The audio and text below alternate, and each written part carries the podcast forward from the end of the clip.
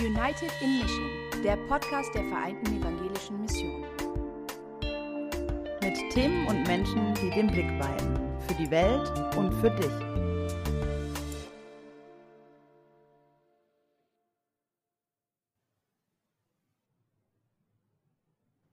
Ja, da sind wir wieder. Hallo Thea. Hi Sarah, frohes neues Jahr.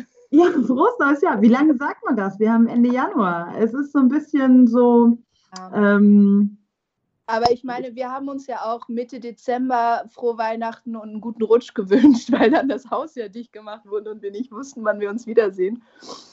Ähm, also ich meine, ich glaube, es ist okay. Aber euch, äh, liebe Hörerinnen und Hörer, ähm, frohes neues Jahr. Schön, dass ihr wieder dabei seid.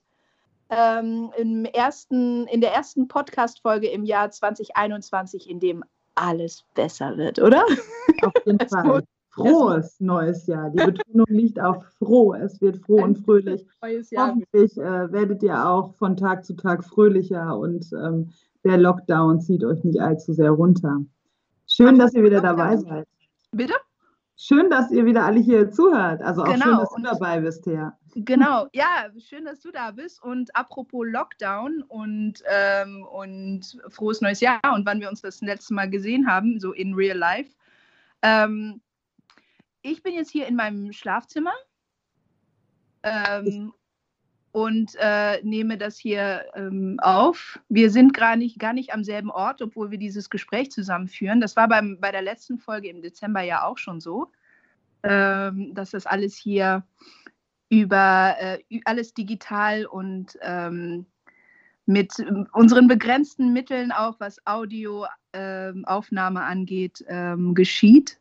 Deswegen wollten wir euch auch darüber informieren, weil die Qualität vielleicht nicht so die allertollste ist. Und wir hoffen natürlich, dass wir eines Tages mal wieder zusammen in einem Raum sein dürfen und dann die gewohnte Technik auch zur Verfügung haben und die Audioqualität dann hoffentlich ein bisschen besser ist. Aber inhaltlich, ähm, äh, also inhaltlich äh, gibt es natürlich keine Abstriche.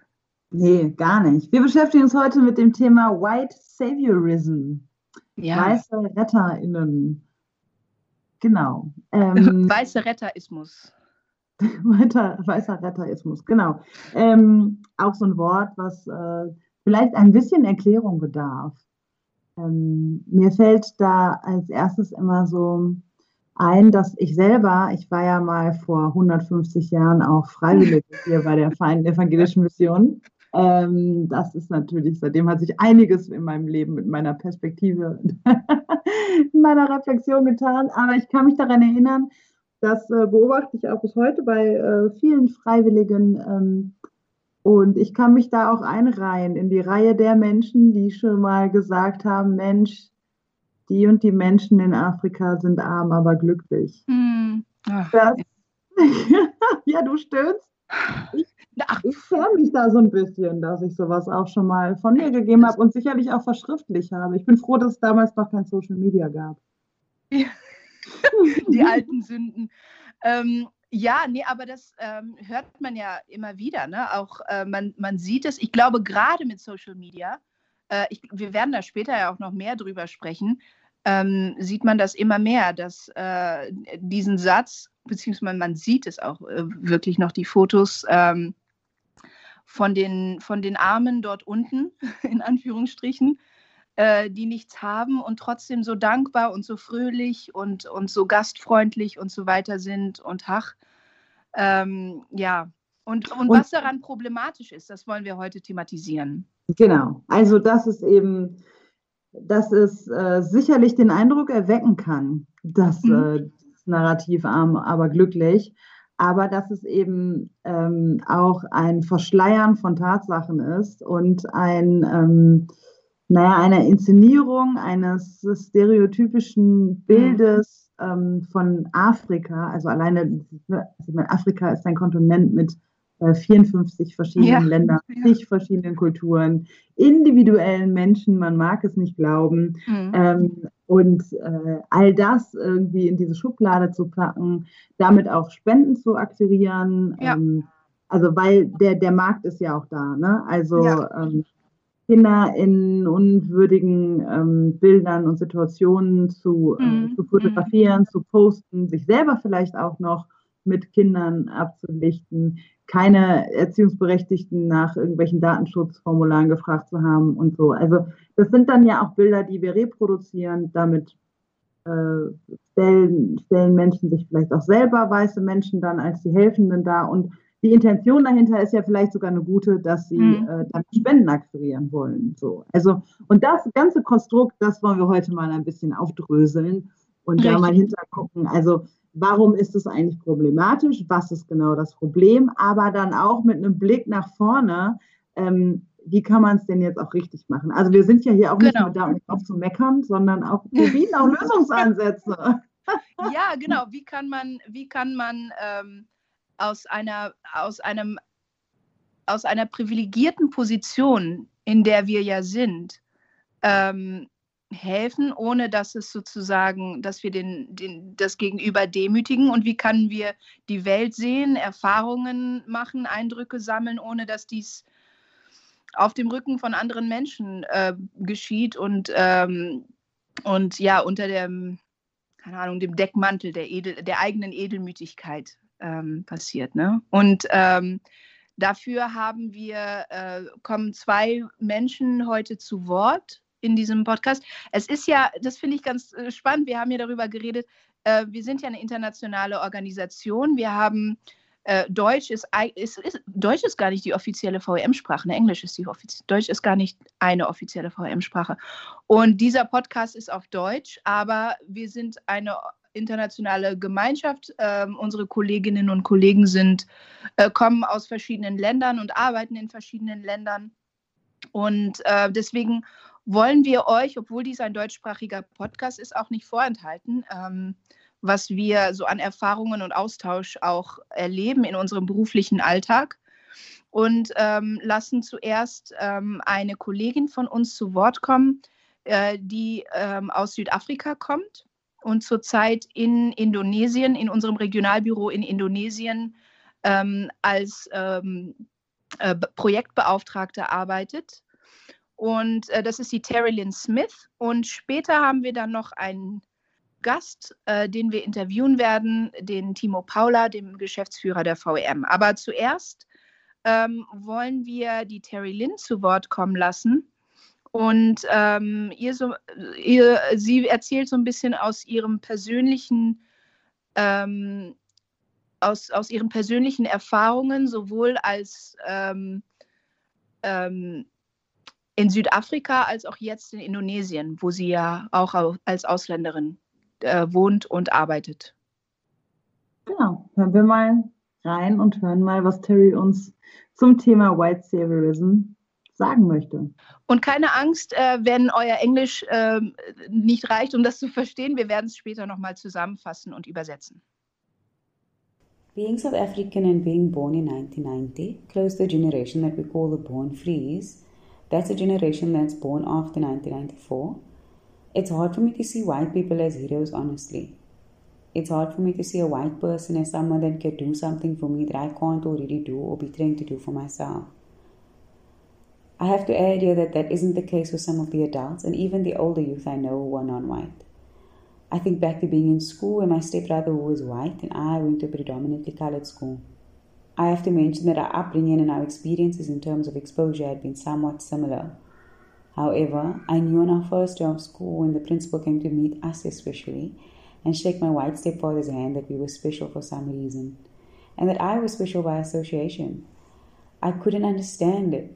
Now, of course, in hindsight, I realize that for some South Africans, you are immediately in some imaginary way elevated when you are associated with a white person. That even the way we speak Afrikaans is wrong when we don't pronounce the words like white people do. So we listen attentively when they speak so that we can roll our R's the way they do. Because they will teach us how to speak properly, regardless of the fact that Afrikaans is my mother tongue and not theirs. It's honestly the wildest thing ever. It's now more true for me since I live in Indonesia. I see it in my office in how we relate to white people versus how we relate to people of color. There is and if only we impress the white person attitude, they will speak well of us and that will in some way give us clout in the UAM communities. Regardless of the fact that the people in my office work really hard, whether white people know it or not. I see now when when I'm with white foreigners, how the local people gush to take photos with them as if the white person in the picture is going to improve their social standing once the picture is posted to Instagram and other social media applications. I think that this is attached to colonialism, and the problem is so deep rooted that no one sees it at the surface unless someone from, from the outside points, points it out. And even then, in my opinion, there's some kind of denial. I often wonder when I visit church leaders if for some of these religious folk it's because the white man brought the gospel and by extension their salvation to Indonesia. I wonder if that is why there is a deep need for white people to always be the hero in the Indonesian Christian context, and or if that's why Indonesians seem to think higher of a white pastor than the local pastor serving in the village. For me, I know that white people need to do the work and check their privilege at every opportunity. I cannot stress how important that is but more than that, I think that white, that people of color need to stop making it seem as if the white man is Jesus Christ incarnate, and that without their presence, their input, their resources, we would be less than who we are because that's just not true. We need to ask ourselves how how colonized our, our minds really are. Admit that in some in many ways, the minds of people of color is still under arrest and then we need to ask ourselves what we need to do to free it because honestly, according to me, this is really the only way white people will stop thinking that they need to save us.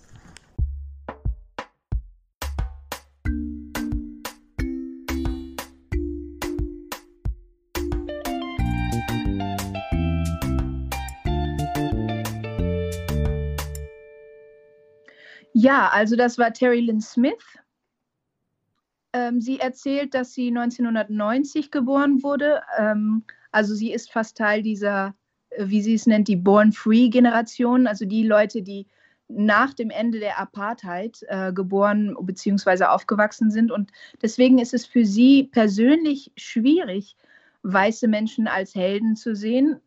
Aber sie sieht auf jeden Fall, dass es etwas ist, was die ähm, älteren Generationen in ihrer Heimat ähm, so sehen. Sie erzählt auch von ihrer persönlichen Erfahrung als äh, am ersten Schultag. Sie kommt aus einer, sie kommt aus einer gemischten Familie und äh, war auch ähm, äh, war als an ihrem ersten Schultag kam der Schulleiter so auf ihre Familie zu und hat als erstes die Hand äh, ihres weißen Stiefvaters äh, geschüttelt und ihr wurde in diesem Moment klar, okay, mein, der, der Weiße in meiner Familie ist der Besondere und ich bin sozusagen nur besonders, weil ich mit ihm äh, zu, also weil ich, ähm, ähm, weil ich in einer Familie oder mit ihm in Verbindung gebracht werde. Und ähm, dass es, dass weiße Personen auch in Südafrika häufig ähm, so tun, als wäre es total schwierig, äh, den Akzent ähm, der ähm, schwarzen Bevölkerung zu verstehen, obwohl sie dieselbe Sprache sprechen, Afrikaans. Das ist genauso ihre Muttersprache wie von den äh, Weißen. Und äh, sie sagt, jetzt ist ihre Erfahrung vor allen Dingen, wo sie in Indonesien ist, ähm, in, ihrem, in ihrem Arbeitsumfeld äh, hat, nimmt sie das so wahr, dass ganz anders gearbeitet wird, ähm, wenn weiße Personen involviert sind. Dann strengen sich alle irgendwie mehr an und, ähm, und haben immer, immer sozusagen, äh, spüren diesen Druck, äh, dass die Ergebnisse besser sein müssen oder dass sie mehr machen müssen oder besser arbeiten müssen, äh, wenn irgendwie Weiße dahinter stecken oder wenn irgendwie Weiße da mit dem Projekt zu tun haben. Und ähm, sie nimmt auch wahr, dass äh, viele Leute vor Ort äh, es total toll finden, wenn sie Fotos machen können mit weißen Menschen und äh, sagt, dass das wirklich noch ein sehr, ähm, dass es ein sehr tief sitzender Kolonialismus ist, der noch in den Köpfen der Leute ist. Ne? Die, der weiße Mann hat das Evangelium zu uns gebracht. Der weiße Mann ähm, kam zu uns und hat uns das Licht gebracht. Und es, das führt auch dazu, dass weiße Menschen äh, das Gefühl haben, dass sie die Retter sein müssen. Äh, sie werden sozusagen zum, zum Helden stilisiert und, und wollen dann dieser Rolle auch gerecht werden. Und sie sagt, wir müssen, wir als, ähm, POC, als People of Color müssen wirklich aufhören. Wir können das selber, wir müssen wirklich aufhören, äh, die Weißen als, ähm, als, als Jesus darzustellen, als Retter darzustellen. Es geht wirklich darum, unsere Köpfe zu dekolonisieren.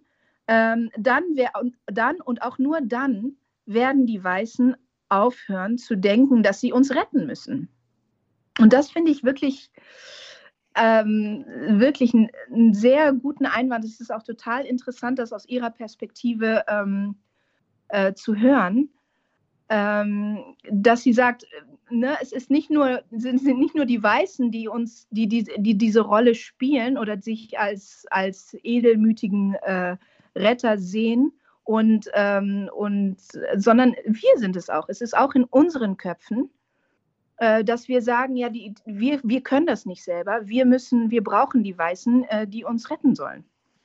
Ja, und genau deswegen finde ich das auch so wichtig, dass wir hier so einen Perspektivwechsel einnehmen. Ne? Das sind mhm. auch so, genau das sind so die Momente, wo ich hier in der Arbeit bei der VEM immer wieder ähm, ja so, so kleine Eye-Opener-Momente habe, ja. ähm, um dann auch so diese andere Perspektive wahrzunehmen. Weil es wäre ja auch schräg, gerade bei diesem Thema, mhm. denn ich meine, Thea und ich, das sieht man im Podcast nicht, wir sind auch nicht weiß, wir sind auch ähm, People of Color, aber wir haben ja trotzdem, sprechen mhm. wir aus einer deutschen Perspektive so. Also, ähm, und wir, wir leben hier auch ziemlich, wir gehören zu einer sehr privilegierten Gruppe in Deutschland. Ähm, mhm. Das, also Genau. Und ähm, das ist ja trotzdem dann auch unsere Perspektive auf die Dinge. Und, ähm, und deswegen ist es so wichtig, dass Terry ja, uns diese Sprachnachricht geschickt hat und äh, da auch nochmal ihre Perspektive ähm, zu uns einfach deutlich gemacht hat, auch in dem Podcast und auch sehr offen ja auch gesprochen hat, ne?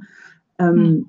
um einfach auch zu zeigen, ja, das ist, das fühlt sich richtig scheiße an, wenn ein, wenn ein weißer Mensch äh, als Retter dargestellt wird, als Retterin dargestellt wird und ihr suggeriert wird, ähm, sie könne das nicht und braucht mhm. Hilfe von Weißen. Und gleichzeitig aber auch selbstkritisch zu sagen, auch wir stecken in dem System drin und mhm. versuchen es dann ja auch recht zu machen und auch diese helfenden Rolle anzunehmen. Also, und das zeigt, finde ich, so, so ähm, erschreckend und deutlich auch, ähm, wie verzwickt dieses ganze System ist. Also das ist eben also so, ähm, also wir aus der weißen oder wir aus der weißen Perspektive ist auch schräg, aber wir aus der deutschen Perspektive ähm, haben diese, diese Rolle, in die wir uns rein, die wir kritisch beleuchten müssen.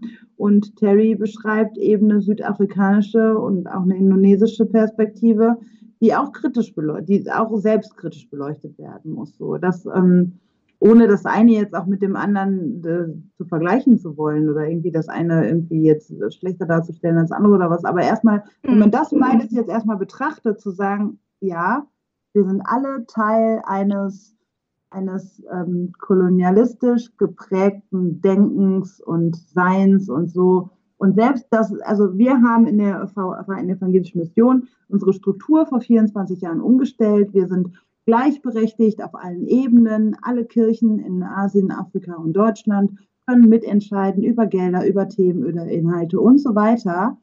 Aber dennoch merken wir, wir stecken auch in diesem System drin. Wir haben Absolut. dieses Denken, auch wenn wir, und dazu wird Timo ja gleich vor allem auch viel noch sagen, auch wenn wir natürlich versuchen, Menschen in Würde zu zeigen andere Darstellungen zu bieten, Spenden, Spendenkampagnen anders aufzuziehen und so weiter, um eben auch aus dieser, aus diesem White Savior ähm, auch rauszukommen, weil wir uns nicht so darstellen wollen, weil wir auch nicht so sind von unserer Struktur her. Und dennoch stecken wir da drin. Es steckt trotzdem tief in uns drin und wir müssen uns immer wieder daran erinnern, nicht so sein zu wollen. Es ist wirklich eine verzwickte Lage und wir werden da auch noch später mehr drauf eingehen, wenn wir ähm, das Interview mit Timo führen, weil ähm, es ist total schwierig, jemanden äh, zu erklären, dass das, was er tut, ähm, vielleicht sogar schädlich sein könnte. Ne? Wenn es zum Beispiel um die Nachhaltigkeit eines Projektes geht, wenn man sich, wenn man einfach nur denkt, ja, wir, wir wollen hier irgendwelche europäischen Standards herstellen oder den Leuten helfen, damit sie so werden können wie wir. Ähm, und hinterher passt es gar nicht mit der Situation vor Ort zusammen. Äh, aber wenn die Intention gut ist, ne, wenn man sagt, ja, aber wir wollen doch helfen, ähm, ist es wirklich nochmal eine besonders schwierige Lage, ähm, eine besonders schwierige Sache auch. Genau, das, äh, ja, dem würde ich so zustimmen. genau, jetzt haben wir so viel von Timo geredet. Ähm, ja. Jetzt holen wir ihn einfach mal dazu, würde ich sagen. Okay.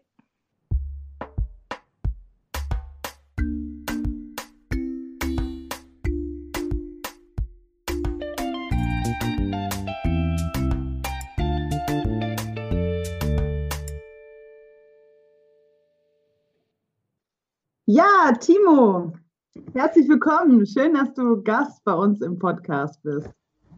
Ja, ich freue mich.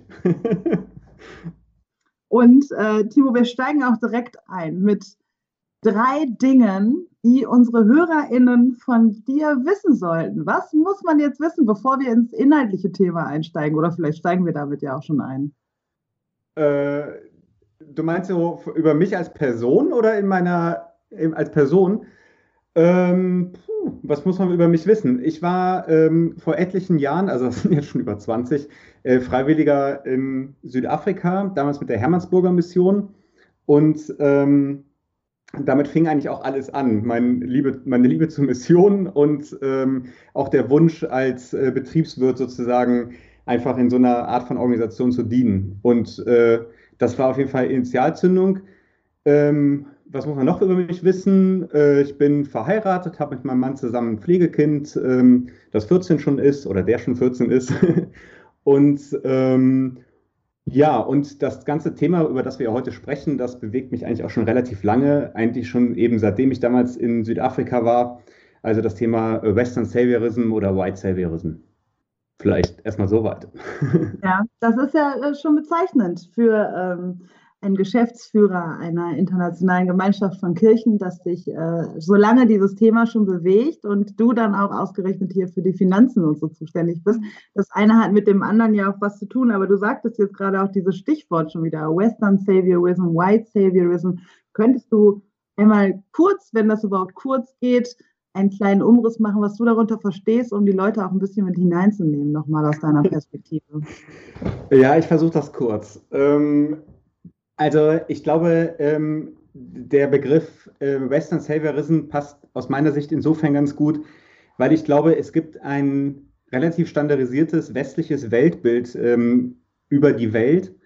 Und ähm, was sozusagen, glaube ich, sehr ähnlich ist, ähm, ob ich jetzt in Deutschland bin oder äh, vielleicht auch in Großbritannien oder so, was aber im Prinzip, ich sage jetzt mal ganz salopp ausgedrückt, so ein bisschen widerspiegelt, dass wir der Nabel der Welt sind und dass wir im Prinzip gelernt haben, ähm, dass ähm, wir sozusagen einen Kulturexport betreiben müssen und im Prinzip viele Länder, die es nicht so gut haben wie wir, dass es die eigentlich vor allem deswegen nicht so gut haben, weil sie eben ähm, ja, Kulturdefizite haben oder Entwicklungsdefizite. Das beinhaltet ja schon im Prinzip auch der Begriff Entwicklungshilfe.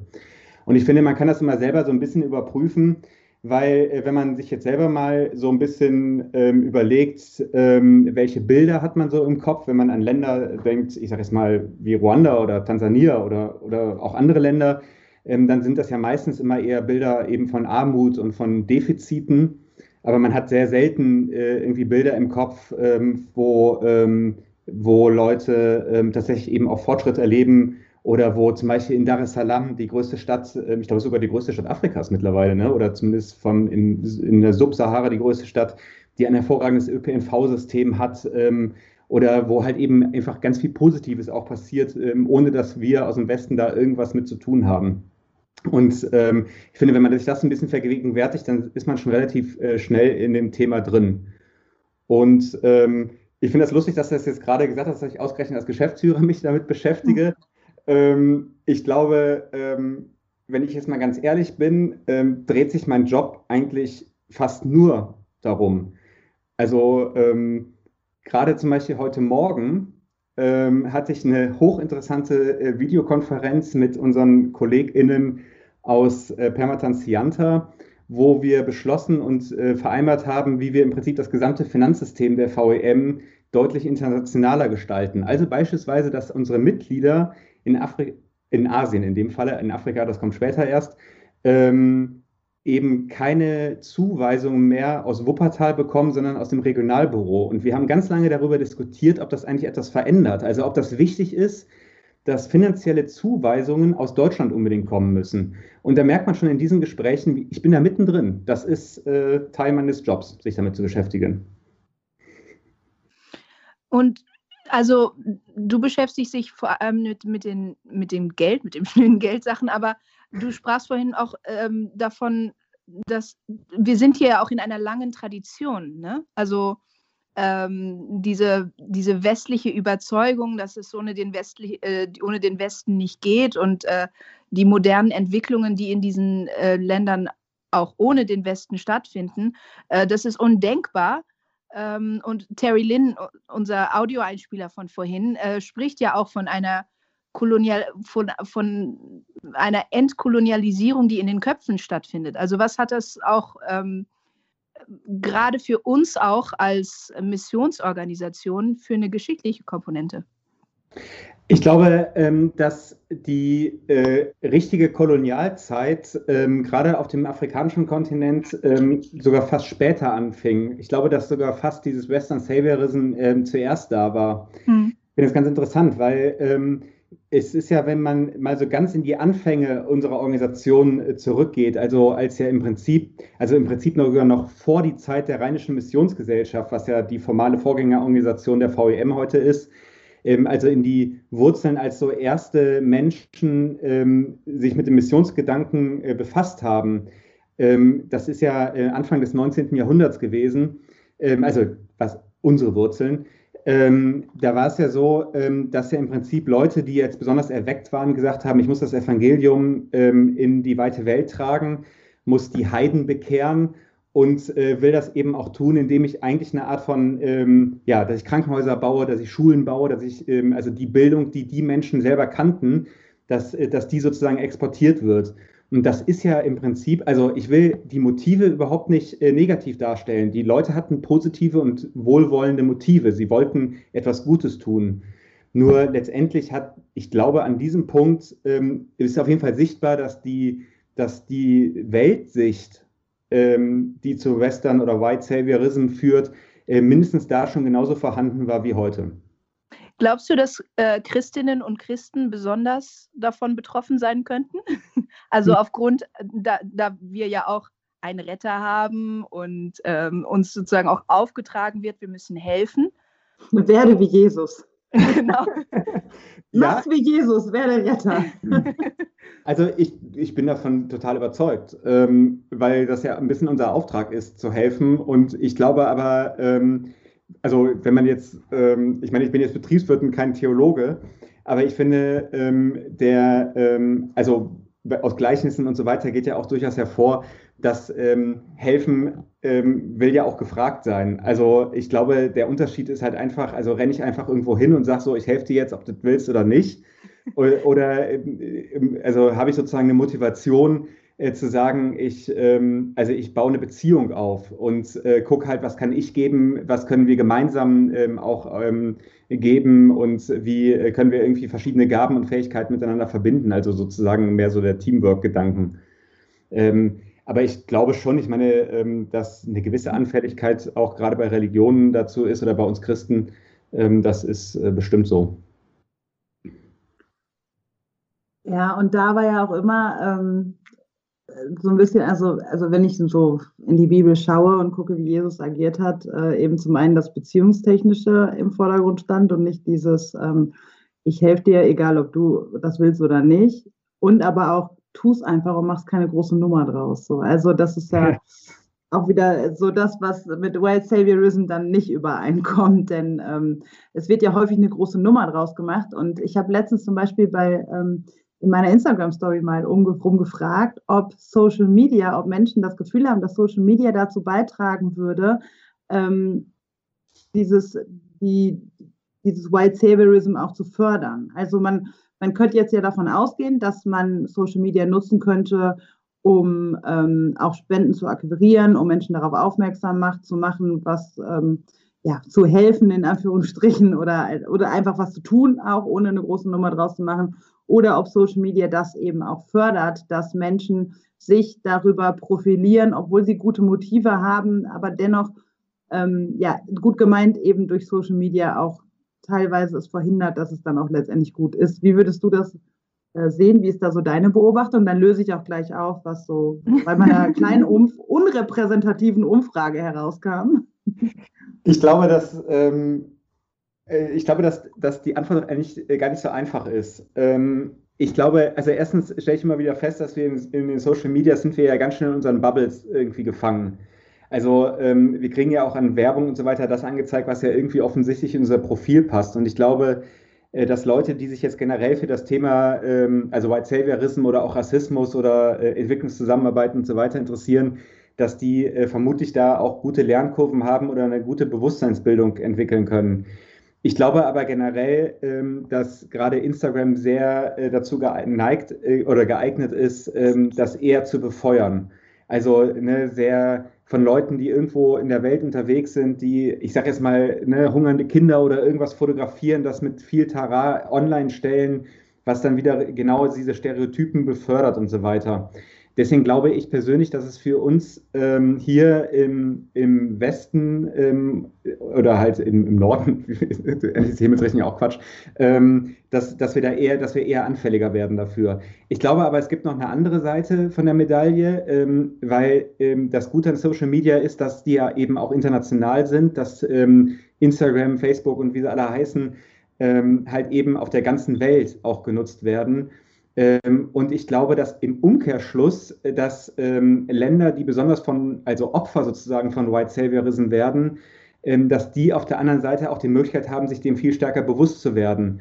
Und da gibt es ja auch richtig tolle Seiten und Organisationen, die da extrem aktiv sind, sozusagen äh, da auch für zu sorgen, dass dieses Bewusstsein stärkt, weil das sind ja, also sind ja, äh, wie ja immer bei Beziehungen gehören ja mindestens zwei Menschen dazu.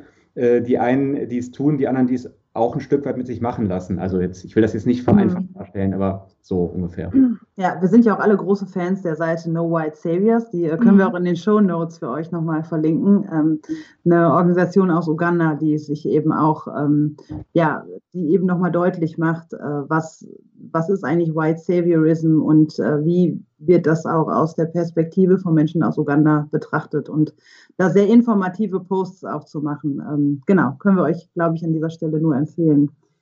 Ähm, ja, da, das finde ich gut, dass du da auch nochmal so einen positiven Punkt dann aussetzt. Das ist jetzt nicht nur, wir, äh, wir bashen hier jetzt Social Media und Social Media macht alles schlecht, sondern dass da auch nochmal, das ist uns ja auch immer wichtig bei uns im Podcast, dass wir auch verschiedene Perspektiven da einnehmen und so.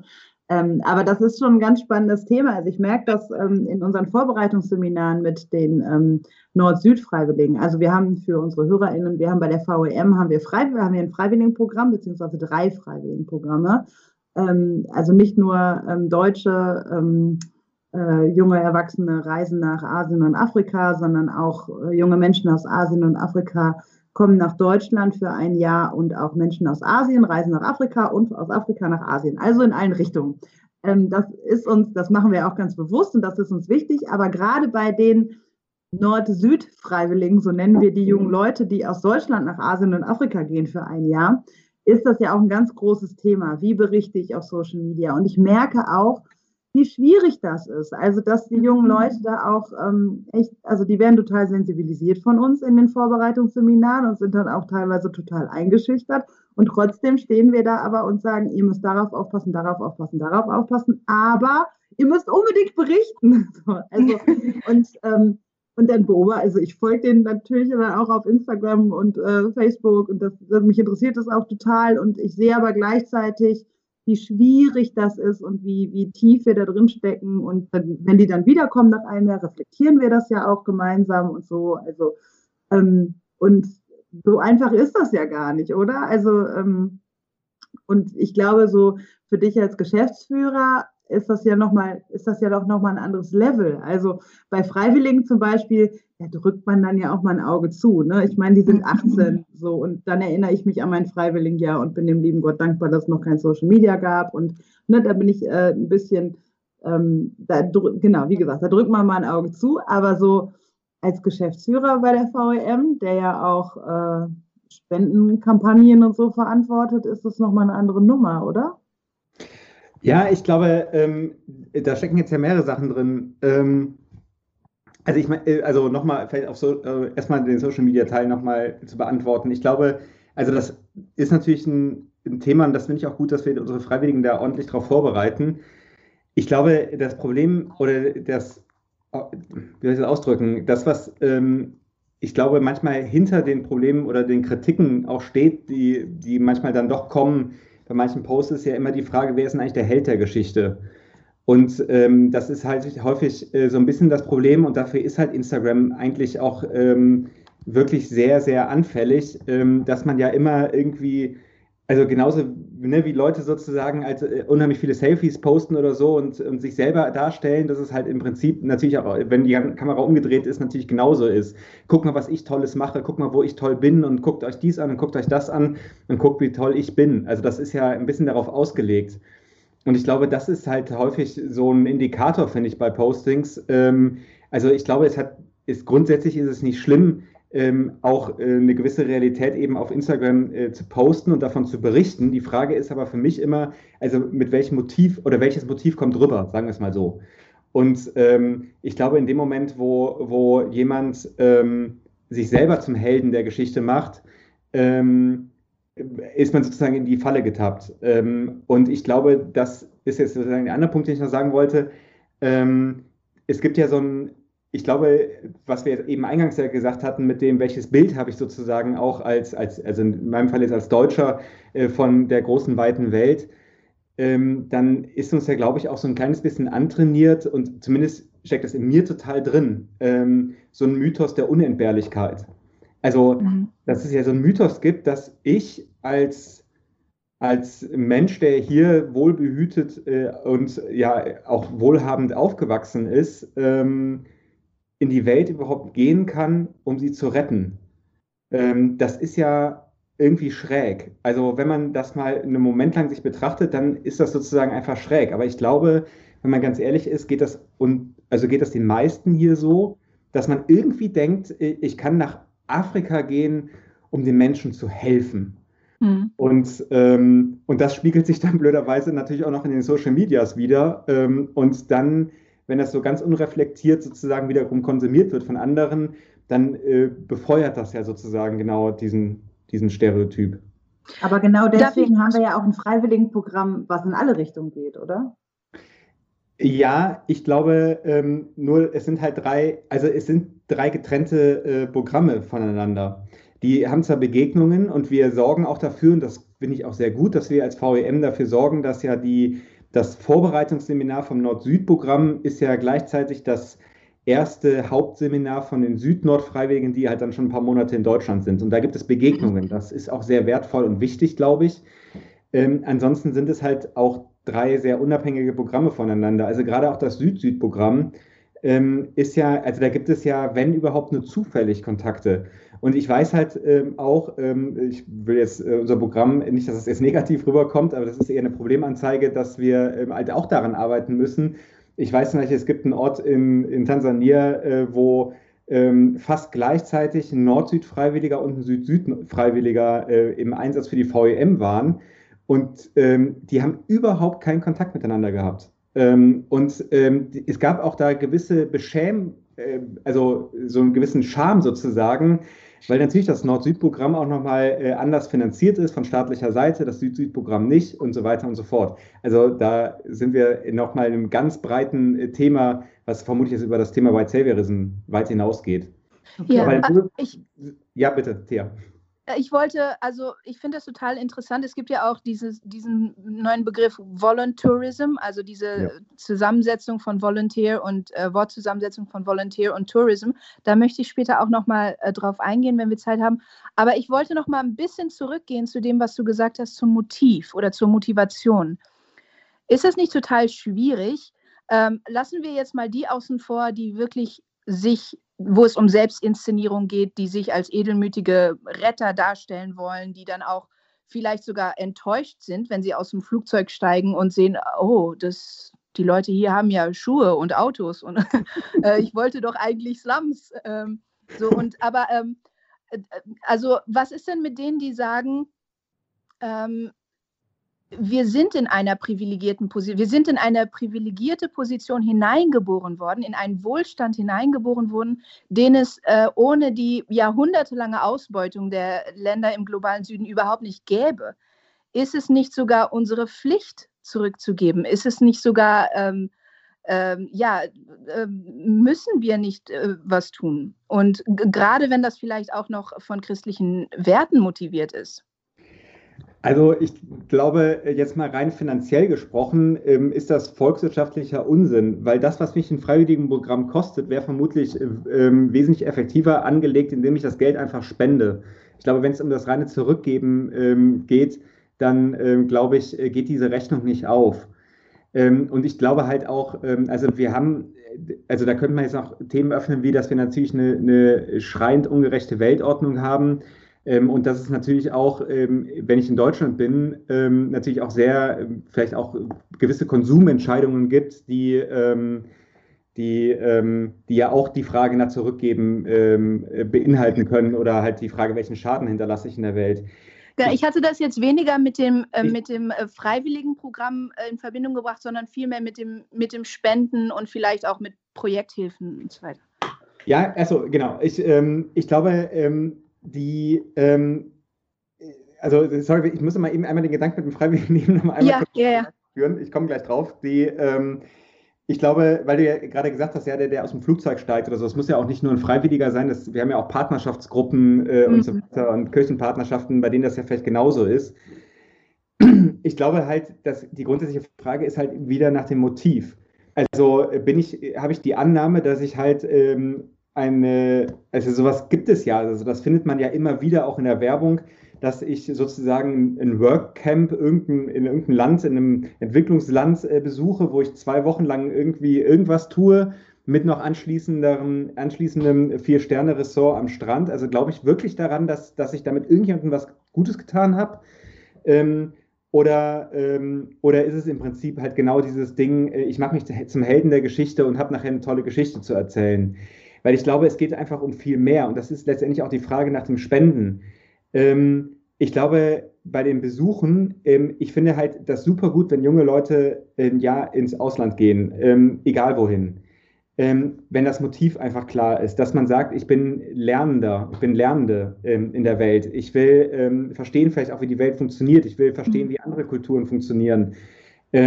und ich will sozusagen für mein Leben lernen ähm, ich will mich rüsten für das, was in meinem Leben auch noch kommen mag, dann halte ich das für absolut legitim. Und ich glaube, ähm, also wenn ich jetzt an meine eigene Biografie denke, dann merke ich ja auch, äh, ich bin ja auch erstmal damals in Südafrika so richtig auf die Schnauze geflogen. Also trotz aller Vorbereitung, wo das alles schon Teil war, ähm, erinnere ich mich noch, dass ich als ähm, 18-Jähriger, der ähm, nach Südafrika gegangen bin, erstmal total enttäuscht war, als mir klar wurde, dass ich an einer weißen Schule gelandet bin wo ich in erster Linie mit Weißen zu tun hatte und nicht mit Schwarzen. Das hat das ganze Rassismus- und Helfersyndrom-Thema nochmal auf eine völlig andere Weise erstmal umgeworfen. Aber ähm, letztendlich war ich halt da natürlich froh, dass mir das Rüstzeug gegeben wurde, dass ich dann anfangen konnte, das zu reflektieren ähm, und sozusagen meine Motive zu überprüfen und denke halt, ich habe ja selber durch dieses Jahr ähm, wahnsinnig viel gelernt, was ich heute sozusagen in meine Arbeit auch mit einbringen kann. Und ich vermute mal, das wird dir, Sarah, ja genauso gehen. Mhm. Also andere Erlebnis, anderes Land und so weiter, aber ähm, so, dass, dass für ich, wenn ich ähm, überlege, was waren für mich die, die Schlüsselpunkte in meiner Biografie, dann komme ich immer wieder darauf zurück, dass das Jahr Südafrika eines der wichtigsten Ereignisse in meinem Leben gewesen ist. Auf so vielfältige Weise. Und dafür bin ich ja dankbar. Und das wünsche ich ja allen jungen Menschen ähm, oder auch Älteren, die vielleicht später erst die Möglichkeit äh, haben, sowas zu tun, dass sie genau so eine Erfahrung machen. Aber die Frage ist halt, lerne ich also bin ich der Empfänger oder bin ich jemand, der naiverweise glaubt, ich könnte irgendwas geben? Ja, genau. Also äh, ich kann mich da nur anschließen. Das ist auch, also mein Freiwilligendienst, das Jahr, das war auch, ich sage immer, das war das Jahr, in dem ich am meisten gelernt habe über mich, über die Welt, über, über Gott, ähm, auch so meine Perspektive auf alles. Also das war auch so ein Punkt, wo ich einfach auch, also auch so sehr mit, mit, meinen, ähm, mit meiner Vorstellung vor der Welt auch erstmal vor die Wand gerannt bin. Also weil ich das, ähm, die, dieses Motiv helfen zu wollen, das muss ich ganz ehrlich sagen, das hatte ich, als ich da hingegangen bin. Also als ich nach Tansania, ich war in Tansania und ich war in einem AIDS-Weißen-Projekt und bei mir war das eigentlich genau andersrum wie bei dir. Bei mir war das so, dass ich bin da angekommen und dachte, ach du grüne Neune, ich, ich kann ja überhaupt nichts. Also und das war auch eine Erkenntnis, weil ich dachte, ne, ich war irgendwie vorher total engagiert in Jugendarbeit und so, aber halt so, so deutsche kirchliche Jugendarbeit, ne? Also und, und dachte, hey, mit diesem Fachwissen ich weiß ja eigentlich alles. Ich mal in die Welt und, äh, und stellte dann fest, so, äh, nee, also komme ich jetzt hier eigentlich gar nicht weiter mit. Und das war aber auch eine, eine bittere, aber auch eine sehr, sehr wichtige Erkenntnis, zu merken, dass ich so brutal, so früh gemerkt habe, ich bin, ähm, also jetzt habe ich vielleicht äh, 18 Jahre lang gehört, dass ich äh, einzigartig und geliebt und wertvoll von Gott bin, aber dennoch bin ich auch gleichzeitig ziemlich, ziemlich klein in dieser Welt und, ähm, und bin auch vor der Welt und vor mir selber auch demütig geworden und habe gemerkt, okay, ich, das, das, was mir vorher vermittelt worden ist, hat auch zu einem gewissen Eurozentrismus geführt, dass ich gedacht habe, ich bin so wertvoll und so geliebt und kann so viel und habe so viele Gaben und Talente, aber ich muss da auf den Teppich zurückgeholt werden. Und das hat dieses Jahr auf jeden Fall mit mir gemacht, auch in der Hinsicht eben, was bedeutet es eigentlich, ähm, eurozentristisch zu leben, zu denken und die Welt so zu sehen. Ja, kann ich genauso äh, beschreiben. Äh, aus einem ganz anderen Blickwinkel äh, dieser Welt und anderen Kontext, aber genauso ging es mir auch, ja. Dann ähm, möchte ich noch mal kurz ein bisschen das Thema wechseln von ähm, vom Freiwilligendienst, ähm, wenn wir schon mal den Geschäftsführer der VEM haben, ähm, einfach auf die äh, auf das schnöde Geld zu sprechen kommen, Spendenakquise, haben wir denn da vielleicht sogar einen Nachteil, wenn wir darauf verzichten, weil es ist ja effektiv ist es ja schon. Ne? Also was jetzt ja auch schon seit Jahrzehnten praktiziert wurde und praktiziert wird ja noch zum Teil. Ähm, welche Herausforderungen haben wir da auch als, als Organisation, die Spenden einnimmt und weiterleitet? Also ähm, ich meine, die Erkenntnisse zum Thema White Saviorism und auch die, ähm, ich sag mal generell unsere gesamte internationale Struktur, die wir haben, äh, die ja auch schon jetzt seit 25 Jahren äh, auch geübt wird, ähm, da kommen wir nicht hinterher äh, oder nicht drumherum. Äh, deswegen hat das natürlich auch einen Einfluss auf unsere Fundraising-Aktivitäten. Und es gibt, äh, vor einigen Jahren wurde dazu mal äh, so ein ähm, ja, so ein Code of Conduct ähm, entwickelt, so eine Verhaltensrichtlinie, ähm, zum Beispiel zu den Fotos, die wir verwenden. Also, dass wir sehr darauf achten, dass wir nach Möglichkeit ausschließlich Menschen in Würde zeigen, dass wir keine Fotos benutzen, die unnötige Stereotypen ähm, ähm, fördern und halt eben die vor allem eben kein Heldentum äh, fordern. Also im Prinzip, ähm, also dass wir sozusagen gucken, dass jetzt eben nicht der weiße Retter, die weiße Retterin äh, plötzlich da irgendwo auf irgendwelchen Bildern ist, äh, die irgendwelche Kindern was zu essen gibt oder irgendwie solche Sachen. Also da, mhm. da achten wir sehr drauf. Ähm, und ähm, das hat natürlich auch eine Auswirkung. Und das interessiert mich natürlich als, äh, als Finanzchef der VEM schon sehr. Ähm, die Frage ist ja immer, wie erfolgreich sind äh, solche Mailings, äh, die halt eben nicht, ich sage jetzt mal, auf die Tränendrüse drücken. Mhm. Wenn man jetzt sich mal umschaut, ähm, dann gerade jetzt, es hängt ja noch einiges auch noch aus der Weihnachtszeit äh, draußen, da stellt man fest, dass ja Organisationen durchaus unterschiedlich damit umgehen. Also ich sage mal, das Extrembeispiel ist ja das hungernde Kind mit Fliegen im Gesicht, was eigentlich mittlerweile verpönt ist gesellschaftlich, was auch nur noch wenige machen. Aber es gibt schon viele, die halt da sehr drauf setzen, diese Emotionen auch zu fördern, sozusagen, und dann halt sozusagen aus dieser Emotion heraus die Spende zu, zu machen.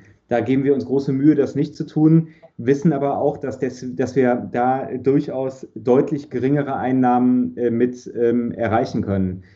Und um das auch noch zu ergänzen, ähm, ich bin ja froh, ähm, dass wir als VEM nicht gänzlich von Spenden abhängig sind. Weil ich meine, man kann jetzt immer viel über andere Organisationen vielleicht auch, äh, auch lästern. Guck mal, was die machen und wir sind besser als die. Das will ich auf keinen Fall so verstanden wissen. Weil bei uns ist es halt so, dass ja äh, rund ein Drittel des Gesamthaushaltes aus Spenden kommt. Und wir haben äh, viele SpenderInnen, äh, die eine sehr lange Verbindung mit uns haben, die uns sehr treu sind und die im Prinzip sowieso spenden. Und das macht es uns natürlich leicht, einfach zu sagen, ähm, gut, wir, wir versuchen sozusagen die ethische Messlatte so hoch wie möglich zu setzen.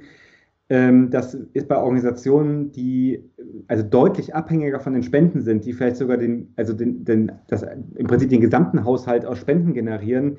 Da ist das natürlich anders. Und da sind natürlich auch andere Entscheidungen notwendig in dem Management, die möglicherweise eben auch in die Richtung gehen, zu sagen, okay, auch eine bewusste Entscheidung zu sagen, wir fördern die Stereotype, weil wir mit dem Geld eben am Ende was Gutes tun können.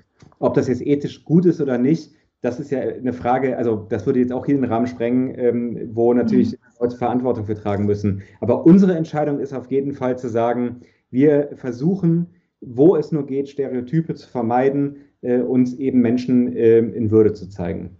Und also ist es quasi die Her Über Skype also ist nicht so einfach es ist quasi die, die Herausforderung, wie schafft man die Balance. Also ich denke jetzt zum Beispiel besonders ganz konkret jetzt gerade die, die Flutkatastrophe in Indonesien, äh, äh wo unsere Mitgliedskirche die GKE ist, in Kalimantan. Äh, wie schafft man einiger, einerseits sozusagen äh, gerade bei Nothilfe zum Beispiel, das effektiv Aufmerksamkeit auf die Problematik zu schaffen und gleichzeitig ähm, na, also diese Balance jetzt herzustellen, dass man die Leute nicht in einer demütigenden oder ent, würdelosen Situation zeigt. Ja, ich glaube, ähm, das ist natürlich gerade bei Katastrophen auch nochmal eine besondere Herausforderung. Und ähm, jetzt äh, würde gerade die Flugkatastrophe auf Kalimantan ansprichst, ähm, da haben wir ja gerade heute äh, auch einen Artikel auf die Webseite gesetzt und auch in den Social Media Bereich äh, Werbung gemacht. das Bild, was man dort sieht, ist vermutlich so ein Bild, äh, wo man jetzt eben vermutlich gut darüber diskutieren könnte, ob wir da eigentlich unseren eigenen Kriterien äh, gerecht werden. Und ich glaube, hier haben wir natürlich wieder das Problem, wir sind hier angewiesen auf die Bilder, die wir bekommen, in mhm. dem Falle eben von, von der Mitgliedskirche und können erstmal nur das verwenden. Wir sind ja auch in einem Katastrophenfall. Das heißt, wir haben ja jetzt auch von nicht, also wir haben ja kein Archiv, wo wir jetzt mal eben ein Bild dann rausholen können. Ähm, und ähm, gleichzeitig wollen wir natürlich auch deutlich machen, dass hier echt ein Notfall ist und wir am Ende auch die finanziellen Ressourcen äh, benötigen. Interessant finde ich, ähm, dass vielleicht so ein kleines bisschen das Detail ähm, in den Texten verschwindet, äh, aber auch nicht unterbewertet werden sollte. Wir berichten ähm, in der gesamten VEM davon. Also das heißt, das ist jetzt nicht ein Aufruf, der sich explizit nur ausschließlich äh, gegen Deutschland richtet, sondern wir haben im Prinzip eine internationale Spendenkampagne, die nennt sich United in Action. Und das richtet sich halt genau eben an das gesamte Netzwerk der VEM. Und wir erleben auch durchaus mit einer sehr großen Zufriedenheit und auch ein bisschen Stolz, wenn ich ehrlich bin, dass solche Spendenaufrufe eben auch überall auf fruchtbaren Boden fallen. Also ähm, ich bin mir ganz sicher, dass wir auch hier wieder erleben werden, dass wir aus allen drei Regionen der VEM eben auch Spenden erhalten werden für diese Katastrophe. Und ich glaube, das ist auch ein Unterschied, den man nicht unterschätzen sollte, dass es nicht eine, eine Katastrophenkampagne ist, die sich ausschließlich äh, an, in diesem Falle Deutsche richtet, mhm. sondern eine internationale Kampagne. Ist vielleicht jetzt nur auf den zweiten Blick sichtbar, logischerweise, aber ähm, und vielleicht merkt man mir jetzt auch gerade an, dass ich jetzt gerade so ein bisschen äh, lamentiere hier, ähm, gerade wo ich die Fotos noch vor mir habe, äh, die sind ja gerade auf einem anderen Rechner hier äh, vor meinen Augen, die wir jetzt heute veröffentlicht haben. Schwieriges Thema. Mhm. Naja, aber ich gucke gerade hier bei unseren Insights bei Instagram rein von United in Mission und sehe auch, dass 43 Prozent unserer FollowerInnen aus Indonesien kommt und 33 Prozent aus Deutschland und dann noch andere Länder. Aber das heißt ja auch, wenn wir auf die Instagram-Seite gehen, United in Mission, dann ist die Mehrheit der Menschen, die diese Seite besucht und die Zielgruppe aktuell ist, sind Menschen aus Indonesien. Und ähm, das heißt ja auch, was du gerade angerissen hast, Timo, ne, dass ähm, die unsere Veröffentlichungen in Social Media, also vor allem bei Instagram, sind nicht ausschließlich für ein deutsches Publikum mhm. und auch nicht ausschließlich von einem deutschen Publikum. Also, und in dem Kontext muss man das, das Gesamte dann ja auch sehen. Mhm. Naja, und ich finde halt gerade, wenn es um Katastrophen geht, es ist ja auch wieder die Gratsanderung. Es macht ja keinen Sinn, wenn, wenn da äh, Gebiete unter Wasser stehen und die Menschen aus ihren Häusern fliehen müssen, ähm, dann macht es jetzt auch wenig Sinn, halt irgendwie eine heile Welt zu zeigen und sagen, ach guck mal, wie schön das hier alles ist, äh, spendet mal für eine Flut. Also ich meine, das kennen wir ja auch aus Deutschland, wenn ähm, so oder Hochwasser damals oder so, wo ja auch viele Leute gespendet haben. Ähm, das ist natürlich, weil auch die Bilder hängen bleiben, weil man halt mhm. auch so, äh, den Leuten geht es auch gerade echt schlecht. Ich glaube immer, das ganze Thema Katastrophenspenden ist vielleicht noch ein bisschen anders gelagert, äh, weil es ja hier tatsächlich eben auch um Nothilfe geht. Mhm. Ich finde übrigens, aber vielleicht, wenn wir gerade bei dem Thema sind, vielleicht darf ich da noch einen anderen Gedanken eben einfügen. Ähm, ich finde bei Katastrophenhilfe ja noch eine andere ähm, ähm, Beobachtung ganz interessant, äh, wo ich auch schon öfters mit Leuten darüber gesprochen habe. Ich finde, hier rufen wir jetzt ja zu finanzieller Hilfe auf ähm, und äh, haben ja auch selber aus unserem Haushalt jetzt erstmal eine, eine Notleistung gebracht. Also zusammen mit, mit anderen haben wir jetzt erstmal auf den Schlag 15.000 Euro überwiesen, dass überhaupt erstmal finanzielle Möglichkeiten da sind. Ähm, und ähm, die, wir vertrauen darauf, dass die Menschen vor Ort auch wissen, wie sie damit umgehen und was sie eben brauchen und dass sie auch mitteilen können, was sie brauchen. Was wir häufig beobachten, ist halt eher, dass Leute äh, im Prinzip schon auf dem gepackten Koffer sitzen und sagen, ähm, oh Gott, da ist eine Katastrophe, da fliege ich jetzt hin und helfe. Und die Beobachtung ist da eigentlich eher, dass ähm, genau das wieder, genau, also die Höchstform von White Saviorism ist, ähm, die Arroganz zu glauben, hm. dass ähm, es an Menschen mangelt, die keine Ausbildung in der Katastrophe haben und dass es davon noch mehr geben müsste. Und ähm, denn meistens fehlt es eben an ganz anderen Dingen, also entweder an echten ExpertInnen oder eben an finanziellen Ressourcen ähm, oder eben an ganz bestimmten Dingen. Vor mhm. allem aber wissen die Menschen vor Ort immer am allerbesten, was gerade fehlt. Und das wissen nicht wir hier. Und ähm, ich finde ganz interessant, ähm, ich äh, mache mal gerne Werbung für so ein Buch, das nennt sich Im Zentrum der Katastrophe. Ähm, das verlinken wir nochmal unten, weil mir gerade der Autor nicht einfällt. Mhm. Aber ähm, da wird das auch nochmal ganz gut beschrieben. Äh, das ist ähm, ein ehemaliger, also Katastrophenhelfer, der eben ein Experte war für gerade auch für Erdbeben und ähm, der konnte, ähm, der hat ein Buch darüber geschrieben, was er auch so erlebt hat in seiner Karriere. Und das ist äh, wirklich auch sehr, sehr interessant und finde ich, gibt auch nochmal ein, ein ganz spezielles Bild auf das Thema White Saviorism. Das fällt mir jetzt gerade auch noch zu dem Thema ein. Ja, ja danke für den Hinweis auch. Also wir haben, glaube ich, jetzt sehr ausführlich auch äh, ins Thema hineingeführt und sind ja auch mittendrin und äh, haben da auch wirklich sehr ähm, tiefgehende ähm, Gedanken auch geteilt und auch Erfahrungen geteilt. Und so jetzt kommen wir, glaube ich, langsam an so einen Punkt, wo unsere HörerInnen sich denken, okay, das kann ich nicht, das kann ich nicht, das kann ich nicht. und, aber äh, wir wollen euch ja hier auch nicht sagen, ihr sollt jetzt die Hände in den Schoß legen und, äh, und gut ist. Also ähm, irgendwas müssen wir ja tun können, oder? Also ähm, ich weiß nicht, ob das in dem Buch vielleicht auch vorkommt oder ob, ob du auch aus deiner Erfahrung, Timo, du sagst ja, du beschäftigst dich auch schon sehr lange mit der Thematik. Ähm, was, was kann man denn jetzt tun? So eigentlich nicht schlecht helfen zu wollen, oder? Genau, also helfen zu wollen ist erstmal super. Und das will ich auch gar keinem absprechen. Und das darf ja auch überhaupt nicht so rüberkommen. Ähm, und es ist auch überhaupt gar nicht schlimm, Geld zu spenden. Bitte tut das reichlich. Wir brauchen auch echt richtig viel Geld bei der VWM. Ihr habt ja gerade gehört, Flut. Genau. Aber auch für alles andere, was wir tun. Unsere Podcast-Arbeit zum Beispiel. Podcasts stellen wir euch kostenlos zur Verfügung. Aber auch dafür dürft ihr spenden. Ich glaube, ähm, ich, eigentlich sagst du jetzt genau das, ähm, was ich äh, gerade so im, in einem etwas anderen Gedanken im Kopf hatte. Also, ihr dürft der VEM sehr gerne Geld spenden und wenn, das, wenn ihr das für richtig haltet, dann tut das. Aber was ich mir wünschen würde, ist, dass genau diese Spende euch verändert. Ähm, und zwar deswegen, weil eine Beziehung entsteht und weil Kontakt entsteht. Ähm, ich glaube halt einfach zu spenden, ähm, um selber der Held der Geschichte zu sein, das ist White Saviorism. Mhm. Und das im Prinzip sich am besten noch mit einem Scheck hinzustellen oder irgendwo zu schreiben, ey, ich habe der VEM 500 Euro gespendet, 500 Euro nehmen wir. Ähm, gibt auch eine Spendenquittung dafür. Aber ähm, zu sagen, ähm, ich bin berührt worden von etwas, was hier gerade passiert und ähm, ich gebe da auch ähm, etwas zu, dann ist das super. Nur eigentlich wollen wir viel mehr. Äh, wir wollen ähm, als Netzwerk von Kirchen, als Gemeinschaft von Kirchen, als christliche Gemeinschaft eben genau mit, mit den Menschen, ähm, wir sind ein Netzwerk von Menschen letztendlich. Zwar formal von Organisationen, aber wir sind ein Netzwerk von Menschen und wir sind davon überzeugt, dass wir uns gemeinsam auf den Weg bewegen geben können, dass wir ähm, ja, zusammen eben lernen können, zusammen, zusammen, das ist das Stichwort, ähm, eben auch die Welt ähm, ein Stück weit verbessern können das ist eben nicht, weil es einzelne Helden gibt, sondern weil wir als VEM alle Helden sind. Also geht es vor allen Dingen auch um, um Nachhaltigkeit, oder? Also ne, das Projekt wird nachhaltiger wirken, wenn es äh, von den Menschen vor Ort implementiert wird und, und, äh, und auch die Veränderung bei einem selber, wenn man sozusagen mit einer Haltung als Lernender und nicht als Gebender, sondern auch als Empfänger ähm, in die Welt geht und, bege und Menschen begegnet, wird, wird die Veränderung bei einem selbst und die eigene Entwicklung auch nachhaltiger sein.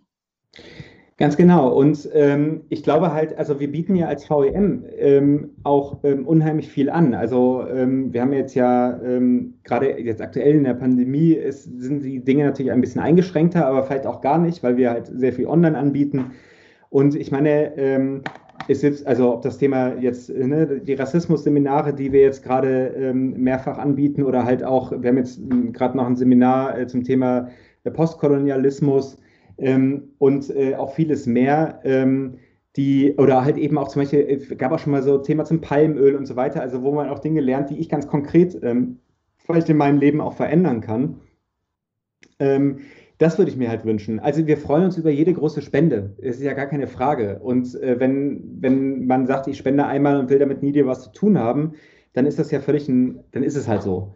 Ähm, aber ich glaube, ähm, wir als VEM sind halt einfach viel mehr. Und ähm, ich würde mir, mich freuen, wenn die Leute spenden, aber eben auch ein Interesse ähm, wirklich haben, sich mit uns gemeinsam eben auf dem Weg zu bewegen. Weil davon leben wir und ich glaube, so ist auch letztendlich ähm, der ganze Missionsgedanke eben auch erfolgreich. Also, dass wir gemeinsam auf dem Weg sind und uns verändern und eben auch ein Stück äh, die Welt äh, damit. Genau, und, und du sagtest, um das vielleicht noch deutlicher zu machen, auch mit dem Palmöl und so, ne? Also ich glaube auch, dass unser alltägliches Leben, wie konsumieren wir, was konsumieren wir ähm, und was konsumieren wir auch nicht und wo, das ist ja ein total komplexes Feld auch, ne? Also erstmal dahinter zu steigen, ne? Was, äh, wie, wie sieht eigentlich mein alltäglicher Konsum aus und setze ich das dann auch um und ähm, also damit kann ich ja auch schon viel bewegen ähm, und ähm, im Kleinen, aber im, im Alltag eben. Und das schärft dann ja auch wiederum mein Bewusstsein. Also ich greife dann in meinem alltäglichen Einkauf zu diesen Dingen und zu diesen nicht mehr und, ähm, und dadurch wird es halt allgegenwärtiger Teil meines Lebens auch. Und auch all das hat damit ja was zu tun mit nachhaltigem Leben und, und das so, dass, dass dieses Bewusstsein halt eben ja allgegenwärtig bei mir wird und ähm, ich im besten Fall daraus dann auch keine große Nummer mache, sondern es als selbstverständlich äh, für mich ähm, sehe oder so eine Entwicklung durchlaufe. Mhm. Das finde ich sind nochmal so, außer jetzt ne, 500 Euro Spenden immer gerne, aber das sind auch nochmal so Dinge, die so, die so selbst, selbstverständlich meinen Alltag auch prägen können. Ja, ganz genau. Und ähm, ich finde halt vor allem, ähm, vielleicht kann man das auch nochmal kurz erzählen, ich glaube halt, man muss, ähm, wenn man wirklich ähm, also eine Verbindung auch hat äh, mit so einer Organisation wie die VEM und eben sich auch da äh, offen ist und diesen Weg mit eingeht, kann man, äh, glaube ich, auch ähm, sich manchmal echt überraschen lassen. Ich glaube, dafür muss man auch offen sein. Ich finde, mhm. es gibt eine Geschichte, die mich immer wieder bewegt. Ähm, die ähm, 2015 sich zutrug, ähm, als äh, so die Flüchtlingskrise ähm, in Deutschland so einen Höhepunkt hatte. Äh, da gab es äh, von der VEM, äh, also wir haben immer so Prayer Alerts, äh, wo immer aufgerufen wird, so für verschiedene Dinge zu beten. Und äh, der ging halt wieder rum und da wurde halt eben auch für die, für die Flüchtlingskrise in, in Deutschland wurde zu Gebeten aufgerufen. Und daraus ist was ganz Interessantes passiert, weil es gibt einen äh, Kirchenkreis ähm, von einem deutschen Mitglied, ähm, der hat auf einmal aus einem ähm, armen Land in Afrika ähm, eine sehr große Spende bekommen, ähm, mit zweckgebunden für die Flüchtlingsarbeit des Kirchenkreises. Mhm. Und ich weiß aus Gesprächen, wie krass das plötzlich den Perspektivwechsel gebracht hat. Also ich weiß von einer äh, Pfarrerin, die, ähm, die nicht hin wusste mit ihren Gefühlen ähm, und ähm, wo, ähm, also nach dem Motto, wieso, was, wieso kriegen wir denn auf einmal eine Geldspende, für die gar keiner, also um die wir auf der einen Seite gebeten haben, auf der anderen Seite haben wir aber genau da nicht danach gefragt. Also wieso spenden uns Leute Geld, dem wir sonst Geld äh, spenden? Und ich ähm, weiß ähm, aus Gesprächen, dass das auch zu ganz tollen und interessanten äh, Dialogen führte und auf jeden Fall auch eine Beziehung komplett verändert hatte. Weil in dem Moment der weiße Retter oder die weiße Retterin ähm, eben in einer völlig anderen Position war und ähm, eben äh, einfach selber mal erleben musste, wie ist es eigentlich, wenn andere mich retten.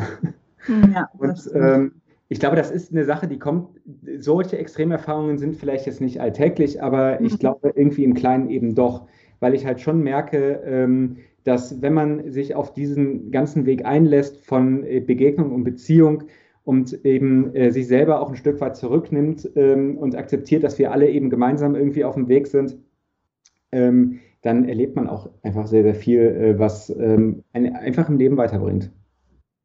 Ja, ein schönes und, Beispiel. Ja, echt. Das zeigt nochmal schön, wie wir haben gerade am Anfang ja auch ganz am Anfang gesagt, wie unterschiedliche Perspektiven wir hier so wahrnehmen in der VM und das ist auch nochmal so ein, das ist so ein Eye-Opener-Moment, glaube ich, auch wieder gewesen. Schönes Beispiel mhm. dafür.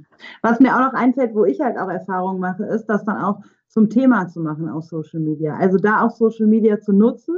Also wenn ihr bis hierher gehört habt, wenn ihr es hierhin geschafft habt, dann teilt doch einfach mal eure Gedanken dazu. Also ähm, macht einen Post raus oder eine Story oder sowas. Gar nicht jetzt unbedingt, also klar, netter Nebeneffekt für uns ist auch, dass unser Podcast beworben wird, aber um das Thema auch, ähm, um das Thema auch in die Öffentlichkeit zu treiben. Also gerade auf Social Media, gerade weil, also bei der Umfrage bei meinem Instagram-Account war es dann eben auch so, dass äh, viele gesagt haben, ja, Social Media befördert White Saviorism. Hm. Aber ich finde, ist halt, also wir sollten auch gucken, wie können wir Social Media dann auch nutzen. Ja. Und das ist dann ein Beispiel, wo wir das nutzen können. Ich mache die Erfahrung, ich schreibe viel zum Thema Rassismus und merke, okay, es wird, es wird Thema und ähm, Menschen kommen miteinander ins Gespräch. Und genau das kann man ja auch, wenn wir, wenn alle der Meinung sind, dass Social Media White Saviorism befördert, warum machen wir es dann nicht zum Thema auf Social Media? Also nicht jetzt um die und die Organisationen oder Menschen, wo wir das sehen, Klar, zum einen kann man die auch ansprechen, aber ich glaube, es wäre effektiver, sie dann auch persönlich anzusprechen und jetzt nicht öffentlich bloßzustellen. Das mag keiner und keine.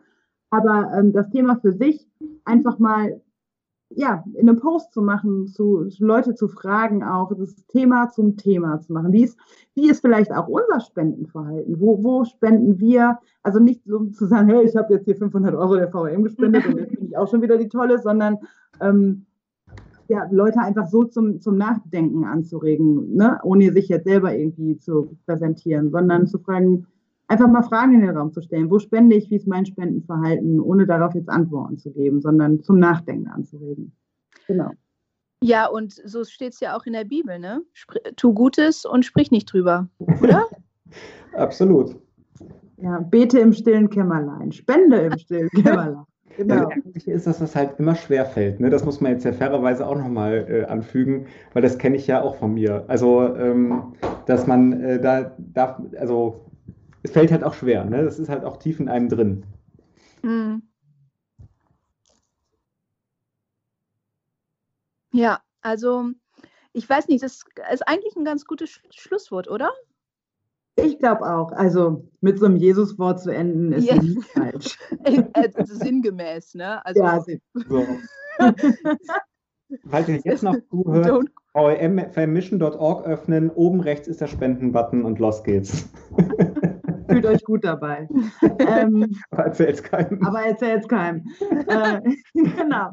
Ja, Timo, vielen lieben Dank für deine Offenheit. Also ich meine auch so der kritische Blick als Geschäftsführer auf uns selbst mhm. ist, ähm, das war, glaube ich, äh, das, das, das war echt, ähm, das war total interessant, total spannend und danke für deine Offenheit da auch. Ja, ja sehr Dank. gerne. Bin gespannt, bin gespannt, äh, welches Feedback und Kommentare da jetzt, jetzt bekommen. Ja, genau. Und äh, euch alle ähm, einen schönen Tag. Euch noch. Wir hören uns nächsten Monat wieder im Februar. Wir haben ganz viele spannende Themen. Wir haben eine Jahresplanung gemacht, ähm, die wir heute euch noch nicht verraten, aber es sind wirklich interessante Themen, ähm, die hoffentlich euch auch zum Nachdenken anregen werden. Und wir hören uns Ende Februar wieder. Bis dann, macht's gut. Ciao. Ciao. Wir hoffen, die heutige Folge hat dir gefallen und zum Weiterdenken und Nachfragen angeregt. Falls ihr Fragen an uns habt oder uns Feedback geben wollt, freuen wir uns sehr darüber auf Instagram at United in Mission oder per E-Mail an podcast.vemission.org. Weitere Infos über uns erhaltet ihr auf unserer Homepage www.vemission.org oder auch auf unseren Social-Media-Kanälen, die ihr dort alle findet. Mit dem Podcast wollen wir Kirche und Ökumene zu euch nach Hause bringen. Wenn du das für eine gute Idee hältst und uns unterstützen willst darin, dann empfehle uns gerne weiter. Zum Beispiel, indem du auf Instagram oder Facebook von dem Podcast berichtest und deine Gedanken zum Thema teilst. Danke für eure Unterstützung und fürs Reinhören und vor allem für all die Menschen, die den Podcast inhaltlich und persönlich mit Beiträgen bereichern. Bis dahin mit den besten Grüßen von der VEM.